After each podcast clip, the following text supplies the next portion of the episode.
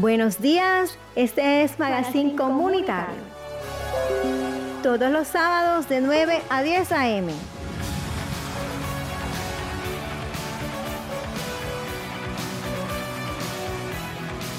Hola, buenos días. Este es Magazine Comunitario Caribe Radio en los 89.6. Hoy es sábado 12 de febrero. Hermoso día en Barranquilla. Y estos son los titulares.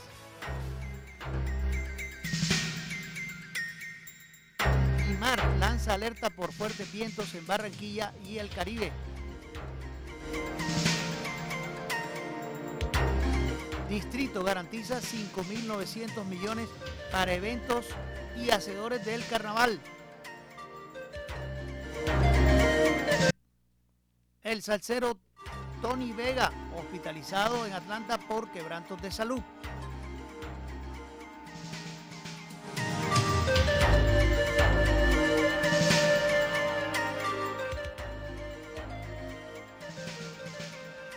Dimar lanza alerta por fuertes vientos en Barranquilla y el Caribe en las próximas 72 horas. La Dirección General Marítima Dimar, a través del Servicio Meteorológico Marino Nacional, alertó por la aparición de, intensos vientos en Cartagena, Barranquilla, Santa Marta, Riohacha y Puerto Bolívar.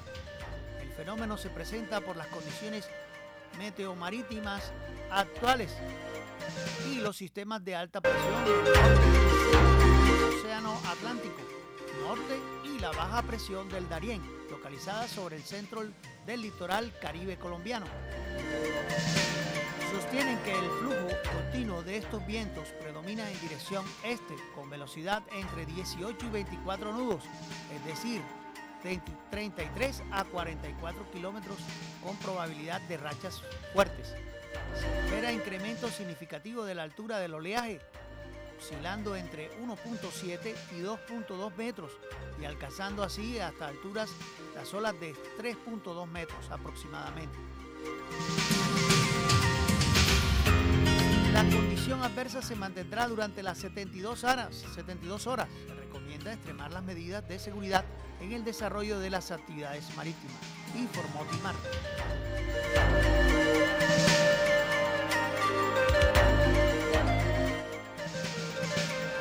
Por otra parte, el distrito garantiza 5.900 millones para eventos y hacedores del carnaval. Una agenda de más de 120 y beneficiará, que beneficiará a más de 30.000 hacedores y artistas de la fiesta. Excelente noticia para el carnaval de Barranquilla y los hacedores. El distrito anunció, anunció la inversión de 5.900 millones en la agenda del carnaval de Barranquilla 2022, si hay carnaval, a través del portafolio de estímulos de, la fiesta, con el que se constituye a la salvaguardia y revitalización y promoción del patrimonio cultural inmaterial, además de contribuir con la reactivación económica en la que avanza la ciudad. La, la, buena noticia fue dada a conocer por la Secretaría de Cultura y Patrimonio María Teresa Fernández Iglesias al dar apertura a la agenda festiva de la ciudad y ratificar el apoyo a la alcaldía en cuanto al Carnaval 2022, a los hacedores y operadores de la fiesta. El portafolio de estímulos que se entregará son de 2.200 millones a 31 organizadores y operadores que consolidan una agenda de más de 100 eventos festivos y académicos que llegarán a 80 barrios de la ciudad e irán desde la fecha hasta el próximo 29 de marzo.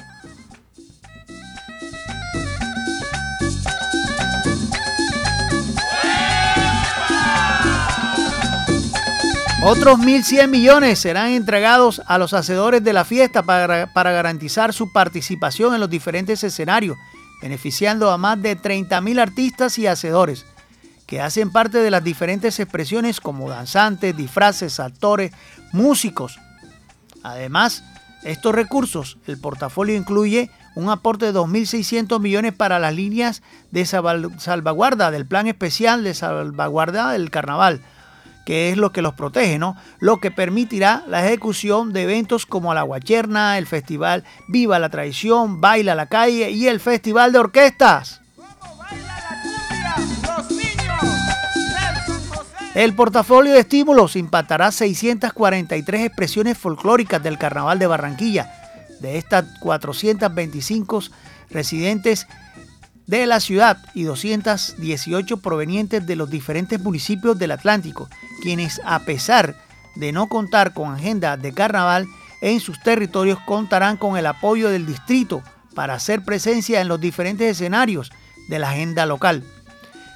Entre las cifras del impacto directo de los hacedores sobresalen los más, más de 16.500 artistas de la danza, beneficiarios del portafolio.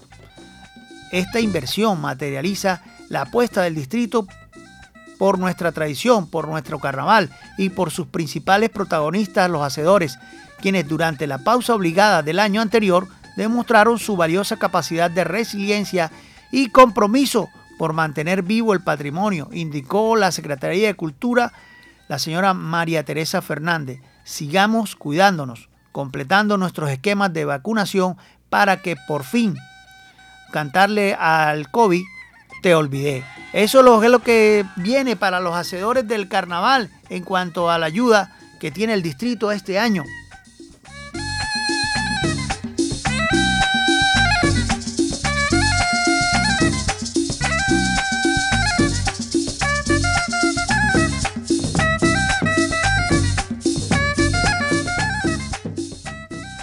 Entre tanto, hay una noticia que sorprende a la farándula, que el salsero Tony Vega hospitalizado en Atlanta por quebrantos de salud. En consecuencia, el músico aplazó su agenda o sus presentaciones toda la comunidad residente en Atlanta. Queremos informarles, eso es el comunicado que nos llega, que el día de ayer Tony Vega tuvo que ser trasladado al hospital Emory University con complicaciones de salud. Indicó un comunicado de la, de la organización que lo maneja él o el representante de Tony Vega. Al día de hoy sus médicos se encuentran realizándole estudios médicos con el fin de salvaguardar su salud. Detalló la firma en el texto que publicaron en la página oficial de Vega en el Facebook. Ante ello, y por recomendaciones médicas, Vega no podrá presentarse el próximo 12 de febrero en Congas Bar, como tenía pensado. No obstante, la fecha será propuesta para el 18 de febrero, afirmaron los representantes de, de esa música de Tony Vega, que era aparentemente Haremos el Amor. Todo el mundo lo conoció por esa, esos éxitos de Tony Vega. Agradecemos su comprensión y lamentamos los inconvenientes que esto pueda causarle, puntualizó los portavoz, los portavoz de Eladio Vega Ayala, nombre de pila del cantante. En mayo del 2020, Vega fue operado del corazón en un hospital de Atlanta por un fuerte dolor en el pecho. Después de una revisión por sus médicos, nos informaron que tendrá que realizar una delicada intervención en el corazón. Así estuvo comentando el representante. Vega arrancó su carrera con la orquesta del, fallecido del, del, pianista Ralphie Levy y luego pasó con Willy Rosario con quien fuera uno de los cantantes en la década de los 80 y en cuyo también estuvo Gilberto Santa Rosa. Con Rosario Vega grabó dos otros éxitos como Lluvia, Busca el ritmo y tras participar en las orquestas de Leví Rosario Vega se unió a la agrupación del percusionista Labo Ramírez, con quien tuvo oportunidad de grabar La Verdad, al lado del pianista Eddie Palmieri, en el álbum al cual le, le fue otorgado un Grammy. Eso en lo que respecta a Tony Vega y su salud mejorándose en este 2022.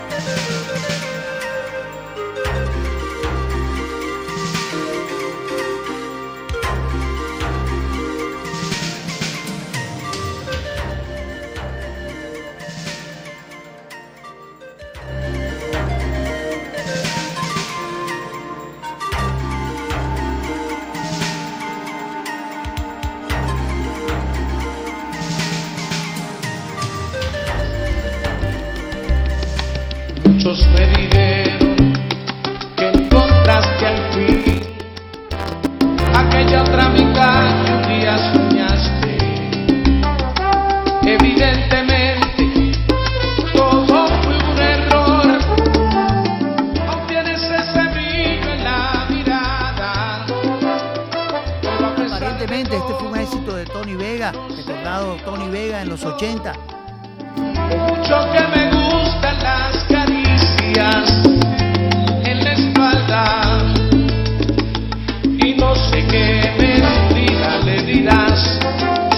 sabes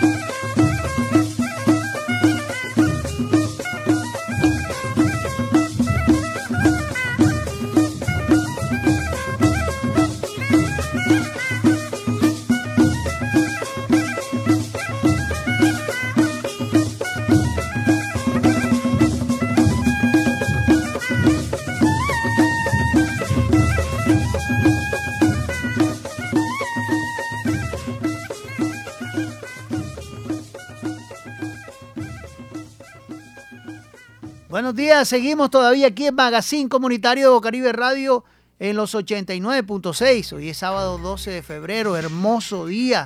Y Magazine Comunitario sigue con la campaña, sigue con la campaña porque este es un compromiso con la comunidad del suroccidente de Barranquilla.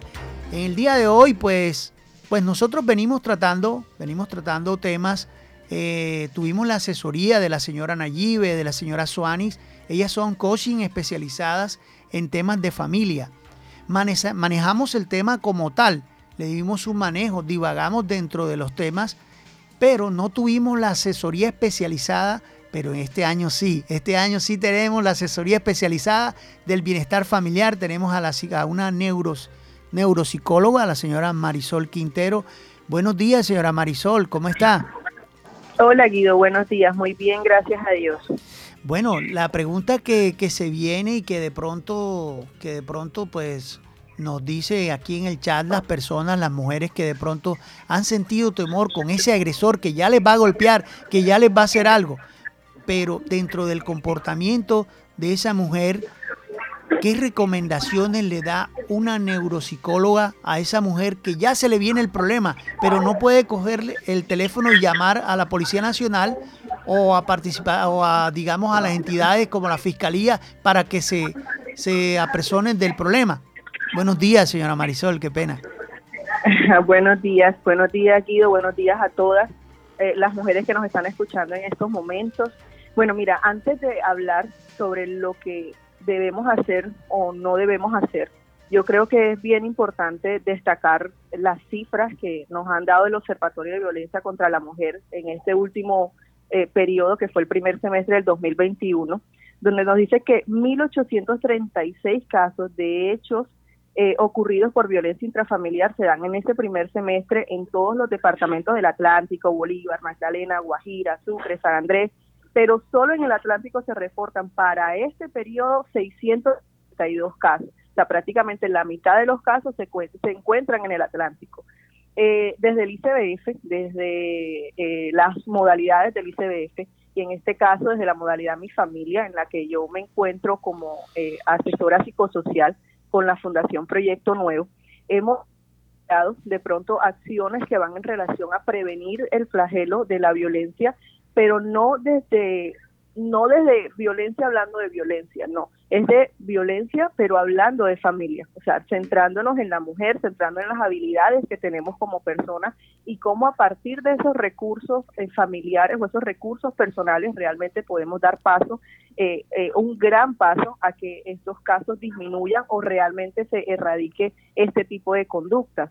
Mira que eh, en esta, este tipo de modalidades, cuando hacemos eh, el acompañamiento psicosocial a las familias, encontramos muchísimas situaciones que son violentas, pero que muchas veces ni siquiera se perciben como violencia. Entonces es ahí donde realmente nosotros debemos hacer todo ese proceso de sensibilización y, y, y ahorita no hablo solo eh, por el ICBF o la Fundación Proyecto Nuevo, sino también con todas estas personas que tienen la posibilidad de hacerlo, y que realmente puedan eh, revisar eh, el tema con las familias y fortalecer a las familias para empoderarla en esa en esa transformación social, ¿no? Desde la visibilización de la violencia y desde la movilización de esas de esas personas y en este caso de las mujeres para que realmente puedan generar ese cambio. Entonces, cuando nosotros estamos trabajando en estos temas, lo principal que hacemos con las familias o con las mujeres es brindarles esa ruta de atención integral en los casos que se vean vulneradas o amenazadas en sus derechos o violentadas, ¿no? Igual que los niños, niños y niñas, niños y adolescentes que se encuentran también vinculados a estos hogares. La, lo primero, lo primero que debe hacer cualquier mujer en el caso de que esté siendo violentada es denunciar, ¿cierto? Siempre decimos denuncia, pero esa denuncia viene a partir de también una atención esa denuncia viene a partir del el uso de esos entes territoriales que están dispuestos también a brindar esa ayuda, sin revictimizar eh, a esa mujer o a ese niño o niña que está siendo eh, violentado dentro, de, dentro del hogar. Entonces, por lo menos nos disponen unas líneas de atención. En este caso, eh, sería muy bueno que las víctimas que conozcan o las personas que conozcan a víctimas que están siendo violentadas, maltratadas física, psicológica, económicamente, eh, puedan conocer la línea de emergencia 155, que es eh, esta línea de orientación a mujeres víctimas de la violencia. Y ahí en esa línea, en el momento que la mujer llama y dice, bueno, estoy siendo maltratada, eh, se despliegan una serie de acciones y una serie de orientaciones que le van a poder aterrizar y poder realmente llegar al, al ente correspondiente sin que ella pueda eh, ella misma, pues a veces por desconocimiento, revictimizarse en el proceso. Tenemos la línea 141 del ICBF que atiende todas las emergencias relacionadas con niños, niños y adolescentes, eh, con relación de violencia, con relación de eh, mm, mm, todo tipo de maltrato físico, violencia sexual, ¿verdad? Y tenemos la línea 123, que es la línea de atención a emergencias. Eso sí es por medio de vía telefónica pero también hay unas rutas que se activan por medio de eh, los entes territoriales, como es la consulta a fiscalía, la consulta medicina legal, la, denuncia a las comisarías de familia, eh, al sector salud, ¿verdad? Cuando me acerco a una clínica, a un hospital y manifiesto eh, lo que lo que está pasando o necesito en ese en estos casos cuando son agresiones pues mayores físicas y necesito ese acompañamiento o ese o esa atención en salud el ente de salud está en la obligación también de activar la ruta con protección en el caso de los de los niños, niñas y adolescentes, y en el caso de las mujeres con eh, justicia, que sería con, con la fiscalía, con eh, medicina legal, en el caso de salud, eh, con las comisarías de familia, ¿verdad? Ahora, yo no acudo a, salud, sino que me voy directo a poner la denuncia a la fiscalía, me voy directo a poner la denuncia a, la, a medicina legal. Ellos también tienen una, unas acciones que toman en estos casos, en el caso de las comisarías de, de, familia, adelantan todo un proceso administrativo en la recepción de esa denuncia, brindan un apoyo y una atención psicológica desde el trabajo social y desde psicología, eh, brindan también unas medidas preventivas y de protección cuando los casos son realmente eh, alarmantes o más graves, ¿verdad? Doctora, eh, una, una pregunta, disculpe que le interrumpa. Eh, el año pasado, el 13 de diciembre, estuvimos eh, pues, haciendo la campaña, pues la campaña es también tener un chat dispuesto a esta emergencia porque soy la persona de pronto más cercana. 301-464-9297, pueden marcarnos, tenemos línea directa con ICBF, Policía Nacional, Fiscalía y podemos ayudar en su caso. Se nos presentó un, un caso especial donde pues la señora me comentaba que ella fue la persona, digamos su pareja, la perdonó, o sea, ella la, perdona, ella la perdona, lo perdona y le dice, tranquilo, no te preocupes, yo te perdono, vamos a seguir. Le dio un chance una vez, le dio un chance una segunda vez.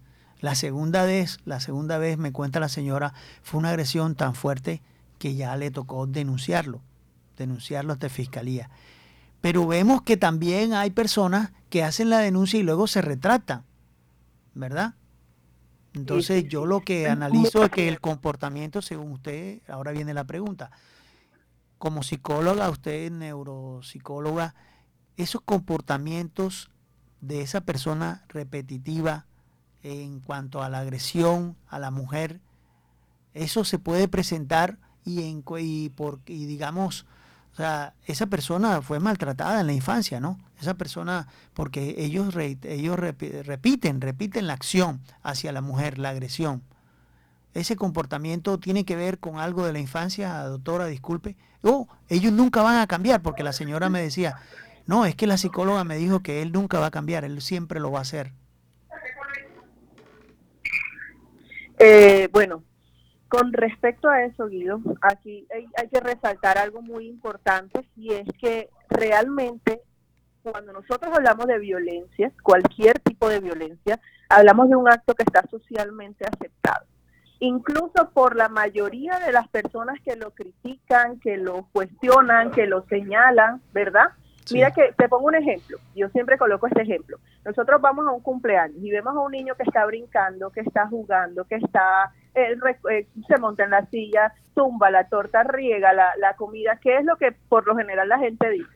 La gente dice, este niño está falto de correa, está falto de un pellizcón, mm, ¿verdad? Sí.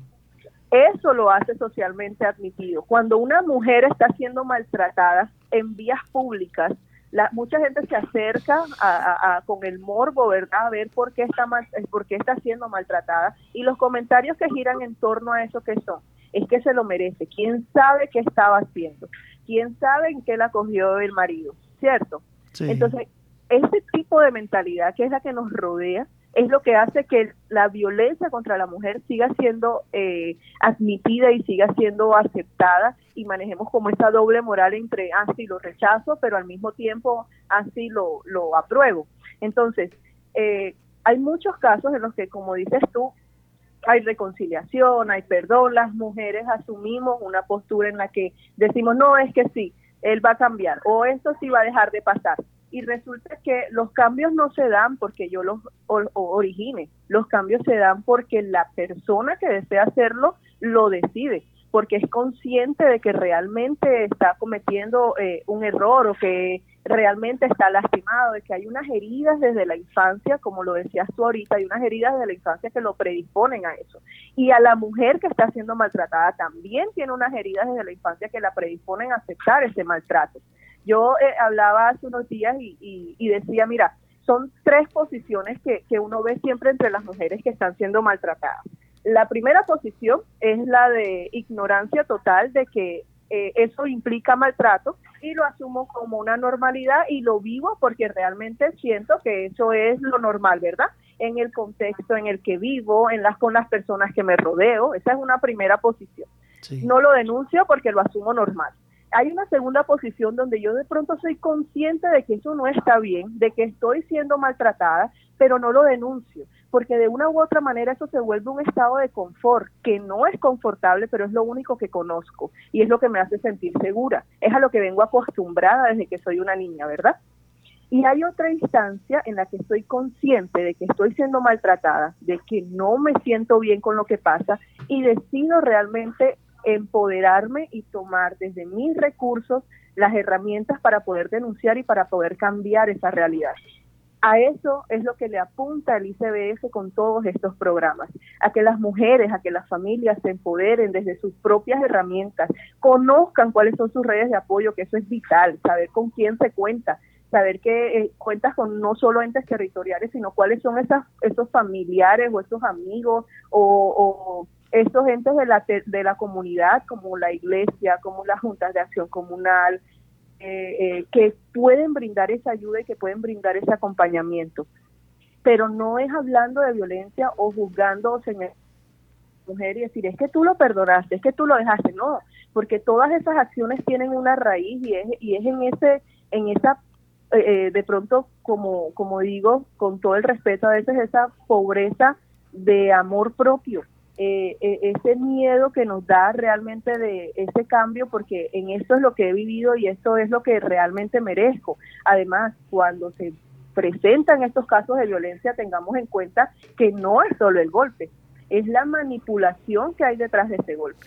Es una violencia que se viene construyendo desde lo que se dice, desde cómo se comportan, desde las miradas, ¿cierto? Y la otra persona, siempre el agresor, va a, sobreponer esa, esa, eh, esa soberanía, por decirlo así, sobre esa persona que está siendo agredida. Entonces, eh, asumen esas dos posiciones de activo-pasivo y eh, se vuelve una dinámica y un círculo vicioso del que es muy difícil salir.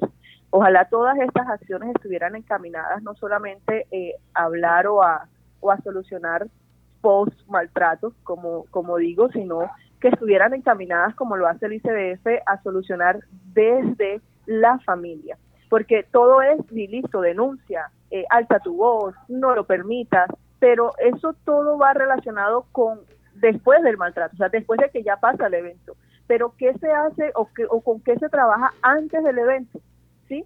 Entonces, cuando se trabaja con las familias, cuando se trabaja la vinculación afectiva, cuando se trabaja el tema de autoestima, cuando se trabaja el tema de gestión emocional con todas estas familias, como lo hace eh, la modalidad Mi Familia, ¿verdad? Del ICDF y, con la Fundación Proyecto Nuevo, cuando trabajamos todas estas, estas, eh, estas temáticas con las familias y no solamente conceptual, sino que aterrizamos a las realidades y necesidades de cada una de ellas, ahí, Guido, estamos dando el primer paso para abrir un espectro de posibilidades para esas mujeres o esos niños y niñas que están viviendo este tipo de situación.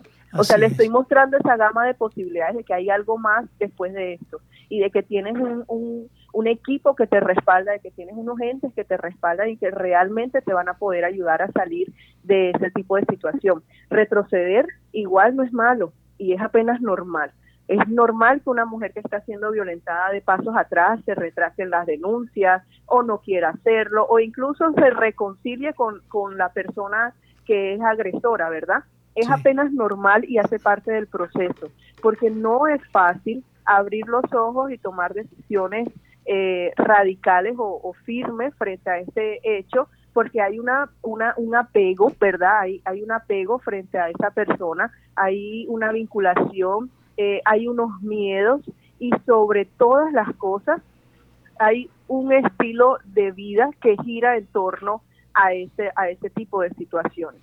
Hay muchas mujeres que lo callan, hay muchas mujeres que lloran en silencio, hay muchas mujeres que desean realmente que alguien les diga es que puedes hacerlo, es que eh, aquí te estamos acompañando para esto, pero también hay muchas mujeres que lo hacen y esperan el respaldo de las entidades después de que lo hacen, porque termina siendo a veces perjudicial hacerlo y resulta que después de haber denunciado las acciones a nivel justicia, a nivel administrativa, que se quedan ahí en el proceso y estas mujeres vuelven a ser revictimizadas. Entonces, yo pienso que la mejor actitud o, la recomendación puntual para poder dar paso a, a otro tipo de situaciones y cambios radicales en la vida es que la mujer visibilice su esencia, visibilice su importancia. Y hoy le digo a todas las mujeres que nos están escuchando, colóquense en esa lista de prioridades, que tienen tantas cosas por dar y que que tienen hijos además y que son el reflejo y el ejemplo de esos hijos que están creciendo viendo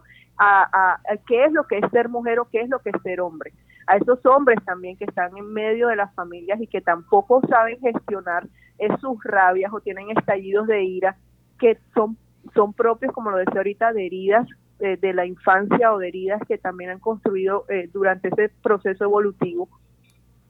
Eh, hombre, agacha la cabeza, mira con amor a esa mujer, mira con amor a esos hijos. Date cuenta de que eso que haces es lo que reflejas y ese tipo de relación que ven entre papá y mamá son las que futuramente van a construir. Entonces, los cambios inician desde la persona y las personas están inmersas en una familia. Si yo como mujer decido ese cambio, realmente lo voy a lo voy a lograr, ¿verdad? Con toda la orientación y con todo el acompañamiento. Así es, doctora Marisol, gracias por estar aquí en Magazine Comunitario. Igual este año pues tenemos un tema mejor, porque ya estamos viendo que hay una vía, un programa del ICF que es tratar el tema en cuanto a la familia. El año pasado pues con las charlas tuvimos el tema y citamos algunos casos aquí, fueron 15 mujeres que estuvieron en esa charla. Esta charla la estaremos programando, si no es para el mes que sigue, es abril. Pues la idea es tener antes de mitad de año una charla, a mitad de año otra y al final otra. Porque todas estas son evidencias de, este programa para enviarlos a una ONG internacional para que nos colabore con, una, em, con un empoderamiento que la mujer del suroccidente debe tener. Debe tener un arte, una forma, doctora, de, de defenderse, modistería, peluquería, algo que la empodere en su hogar para que el problema cuando se le venga ella pueda decir, no, yo también te estoy ayudando aquí, no te puedes quejar. Y pues haya, digamos, un, un feedback ahí de ayuda y de sacar adelante el hogar. Gracias, doctora. Pues yo tengo esta herramienta y con esto yo puedo salir adelante y no necesito eh, seguir permitiendo este tipo de situaciones que también es una de las razones, ¿no? Así es, así es. Gracias doctora por su tiempo, por estar aquí en Magazine Comunitario. El próximo sábado estaremos con otro tema con la doctora Marisol que nos va a colaborar porque ya sí estamos entrando en el tema y desmenuzándolo. Gracias, muy amable doctora por su tiempo. Guido, muchísimas gracias por la invitación y a todas las personas que nos escucharon, a la Fundación Proyecto Muchísimas gracias también ICBF por toda la labor que está realizando desde adentro de todos estos programas y ojalá todos tuvieran la posibilidad de averiguar y acceder porque realmente están en las comunidades y a veces no los conocemos y no nos vinculamos a eso. Y es una red de apoyo importantísima que siempre va a estar ahí de la mano. Excelente. Muchísimas gracias. Gracias, muy amable, buen día.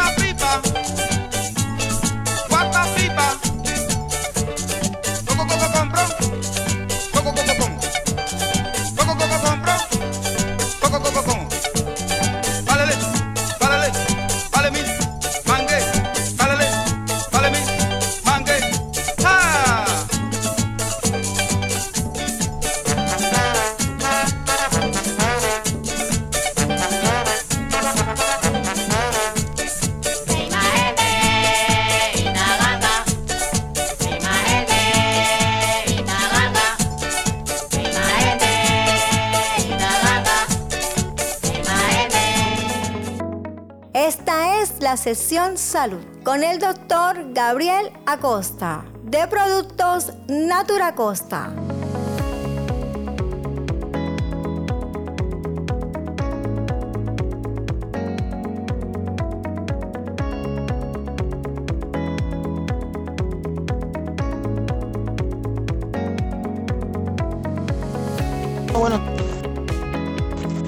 Buenos días. Esta es la sesión salud con el total de productos Natura Costa.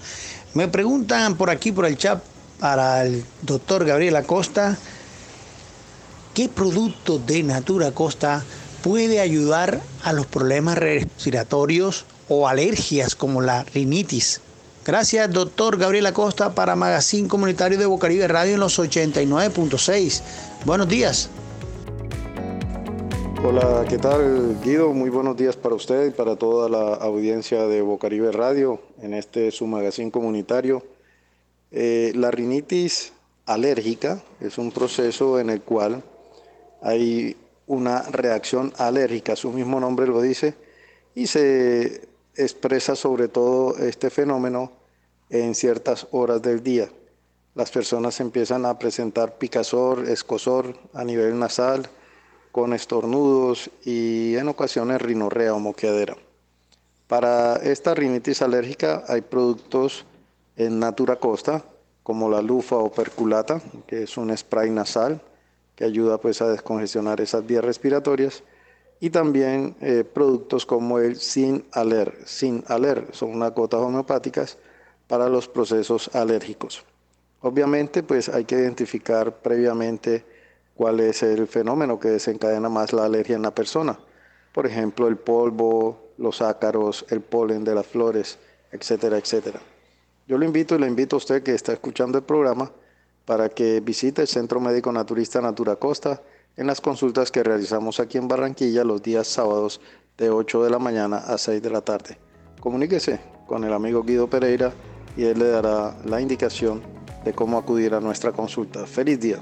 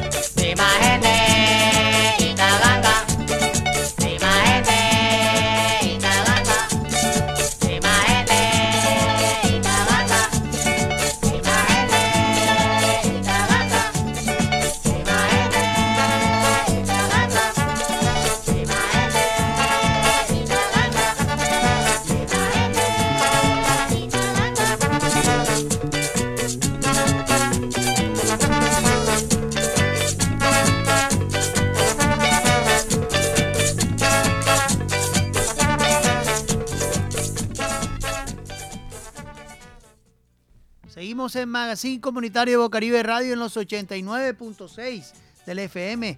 Hermoso día, sábado 12, 12 de febrero. Le decimos que pues si quieren asistir a las citas con el doctor Gabriel Acosta para tratar estos temas de alergia y todas esas patologías se pueden tratar con productos homeopáticos de Natura Costa. Solamente tienen que marcar el 301-464-9297 y con gusto le daremos la cita.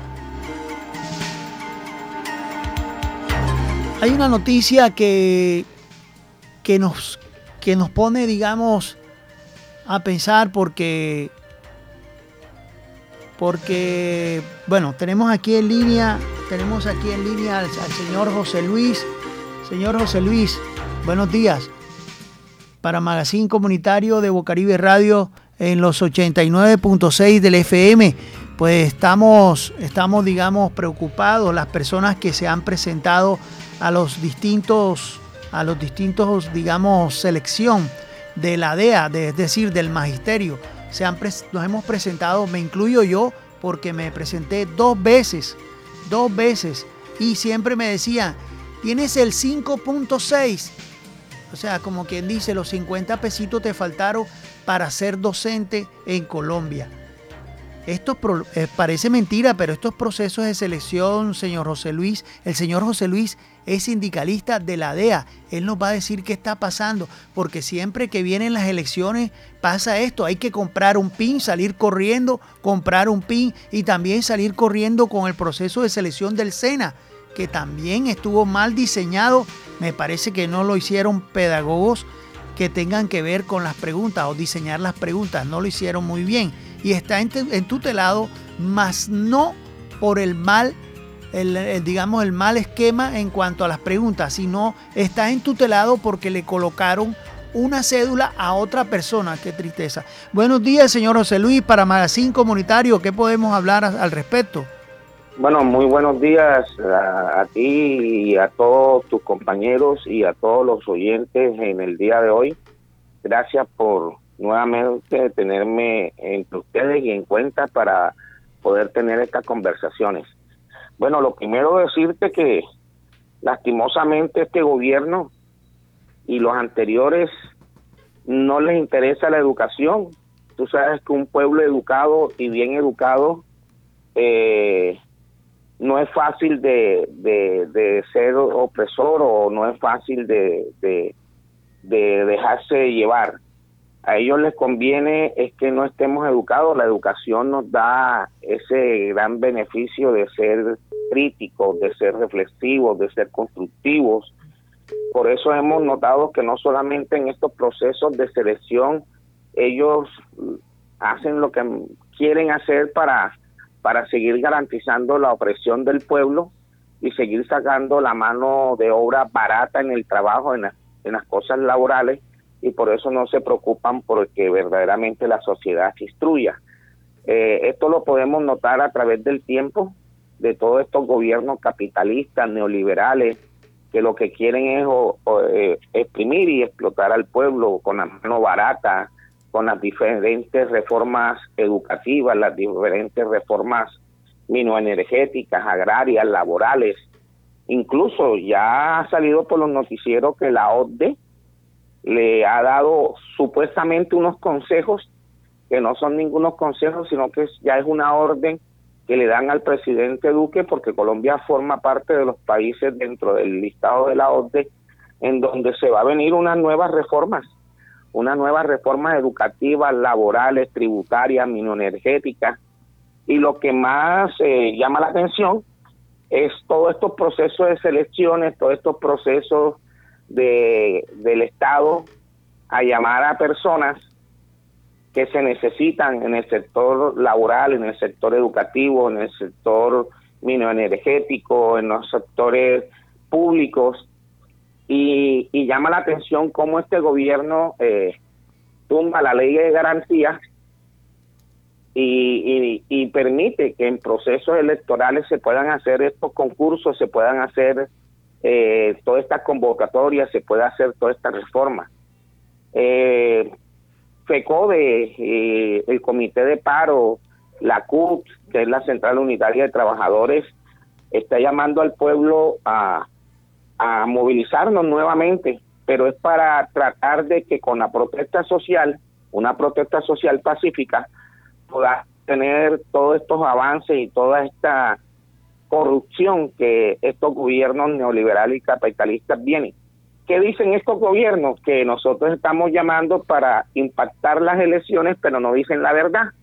Que el Senado tiene ya listo para aprobar varias reformas y varias leyes que van a seguir golpeando al pueblo colombiano, no solamente en educación, sino en la parte laboral, en la parte tributaria, nos están aumentando los, los impuestos.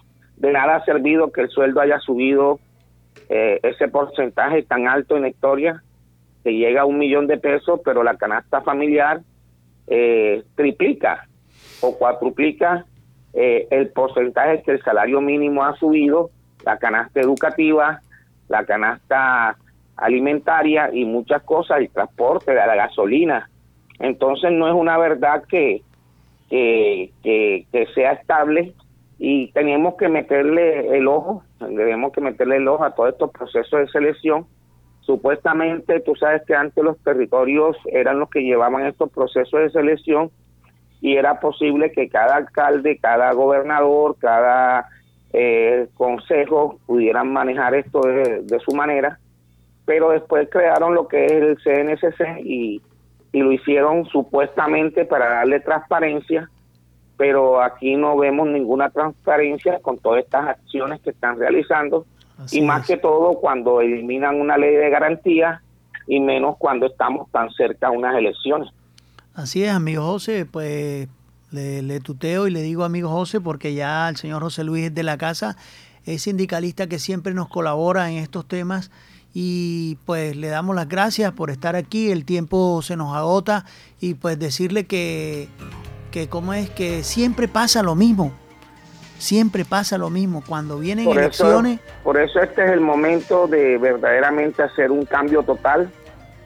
Llamo a todo el pueblo colombiano a que estemos pendientes de todas estas convocatorias que se están haciendo con la Central de Unitaria de Trabajadores, con el comité de paro, con FECODE, con los sindicatos filiales y el pueblo en general, para que verdaderamente demostremos que no estamos de acuerdo con todas estas políticas privatizadoras que están acabando lo oficial y más que todo que no estamos de acuerdo con estos gobiernos corruptos.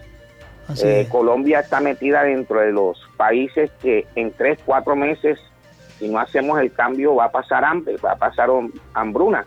Y es más, Barranquilla ahora mismo está metida eh, como una de las ciudades donde ya hay hambre. Hay muchas familias que, hoy no tienen la posibilidad de los tres golpes, como decimos en Barranquilla, de las tres comidas.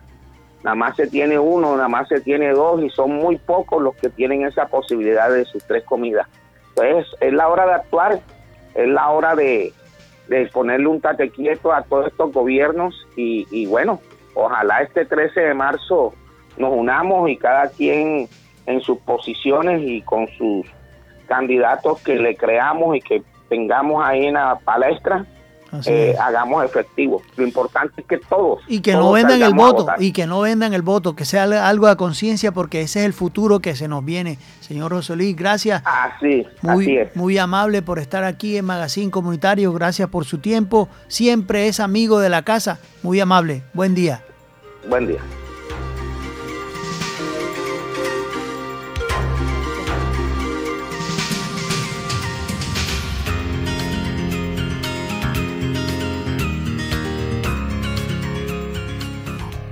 Seguimos en Magazine Comunitario de Bocaribe Radio en los 89.6. Hoy es sábado 12 de febrero, hermoso día con buena brisa, porque lo que hay es brisa.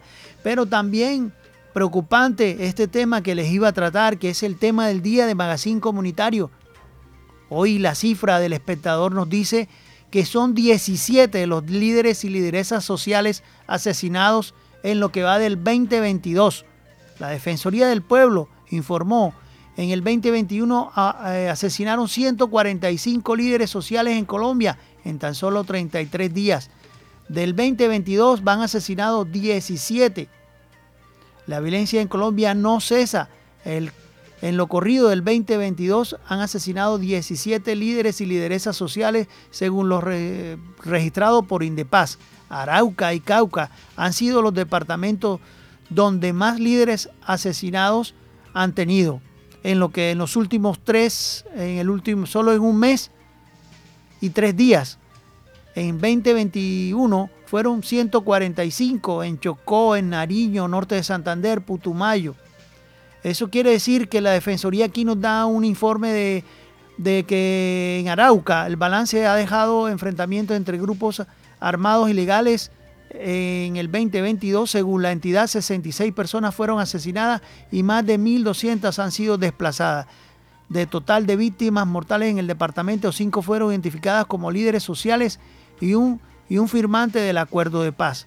Miguel Alexi Amado Carrillo. El 14 de febrero fue asesinado Miguel Amado en Arauquita. El líder era un reconocido cultor y artesano que enseñaba en la Casa de la Cultura de Arauquita. Según la información que se conoce sobre su asesinato, hombres armados lo, interceptaron cuando se, se, movilizaba en su motocicleta junto a su esposa y le dispararon en repetidas ocasiones. José Avelino Pérez Ortiz, el 19 de enero, cinco días después del asesinato de Miguel Alexis en Arauca, capital, fue asesinado José Avelino, líder de la Fundación de Derechos Humanos Joel Sierra en la seccional de Tame. Pérez fue atacado en la vía que conduce a la vereda. Álvaro Peña Barragán, otra persona que fue abatida en el 25 de enero. Eso es como decir, digamos, que sigue la ola de asesinato a líderes sociales. Defensoría del Pueblo hace el estudio de seguridad. Fiscalía hace el estudio de seguridad. UNP hace el estudio de seguridad. Pero ¿por qué se demoran tanto para colocar un esquema de seguridad? Es la pregunta. Es la pregunta que se deja. Y es preocupante, es preocupante porque son temas que, necesitan, que necesitan, digamos, la, la posibilidad de personas que están en riesgo, están en riesgo de su vida. Y es lamentable que estas entidades del gobierno no, no presten atención, no presten atención a estos temas, porque son temas que que son el día a día. El día a día y pues la idea es decirles a las autoridades que pues pongan atención a estos, a estos temas, ¿no? La frase del día, el tiempo contesta tus preguntas o hace que ya no importen las respuestas. Este fue el Magazine Comunitario de Bocaribe Radio en los 89.6 del FM. Los esperamos el próximo sábado.